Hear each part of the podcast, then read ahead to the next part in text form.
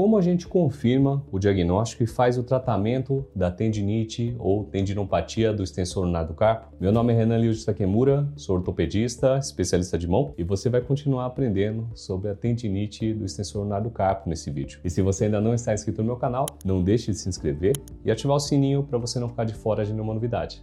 Tá ok? Como uma boa consulta, conversando com o paciente e fazendo as manobras corretas de exame físico já é suficiente para a gente fazer o diagnóstico da doença. Os exames de imagem são somente necessários quando os sintomas não batem completamente ou quando estamos precisando de mais informações para guiar nosso tratamento. Inclusive, é comum a tendinopatia do extensor do carpo estar associado à lesão da fibrocartilagem triangular. O médico precisa ficar atento as queixas do paciente e examinar corretamente. Dos exames de imagem, a ressonância magnética do punho é o principal exame quando estamos investigando essa doença ou mesmo quando estamos investigando lesões associadas. Mas nos casos em que nós precisamos somente de uma confirmação da doença, de uma confirmação do diagnóstico para o convênio liberar algum procedimento, por exemplo, nós podemos pedir a ultrassonografia que é um exame mais acessível. E como que é o tratamento dessa doença? O nosso principal objetivo nas tendinopatias constritas é evitar a progressão da degeneração e ruptura do tendão. As tendinopatias que ocorrem por excesso de carga no tendão, em geral, respondem bem ao tratamento conservador, com imobilização, medicamento e terapia de reabilitação. Quando a doença é tratada de forma precoce, a maioria dos casos recuperam e tem uma boa função, uma função normal. Nos casos que não respondem bem ao tratamento inicial,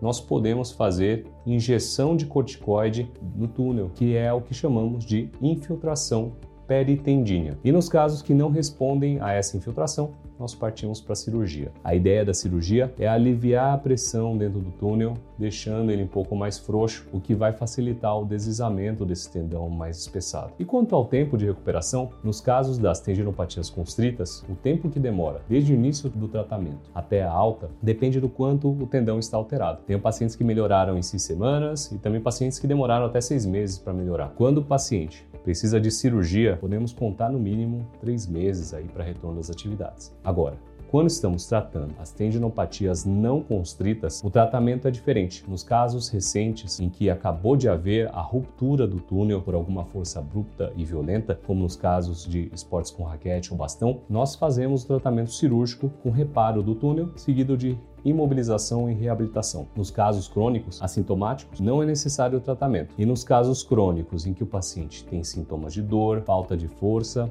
nós fazemos uma cirurgia de reconstrução do túnel que vai manter o tendão na posição correta e vai devolver a função do membro. O tempo de recuperação após a cirurgia de reparo ou reconstrução do túnel que fazemos nos casos de tendinopatia não constrita varia de 3 a 4 meses. Galera, esses dois últimos vídeos foram com muito detalhe, isso mostra como o tratamento pode ser variado dependendo do tipo de situação, da causa e do tempo que ocorreu a doença. Em resumo, a tendinopatia do extensor lunar do carpo é uma doença que tem bom tratamento com ótimos resultados e retomada integral das atividades. Porém, o tratamento correto depende de identificar o tipo exato da sua tendinopatia, identificar se há outras lesões associadas e o médico que falhar em avaliar tudo isso não vai indicar o tratamento correto ou mesmo não atingir o resultado esperado. Caso você precise de consulta médica, acesse meu site www.renantakimura.com.br e lá você encontra nosso telefone de contato. Se você gostou, deixe seu like e não deixe de compartilhar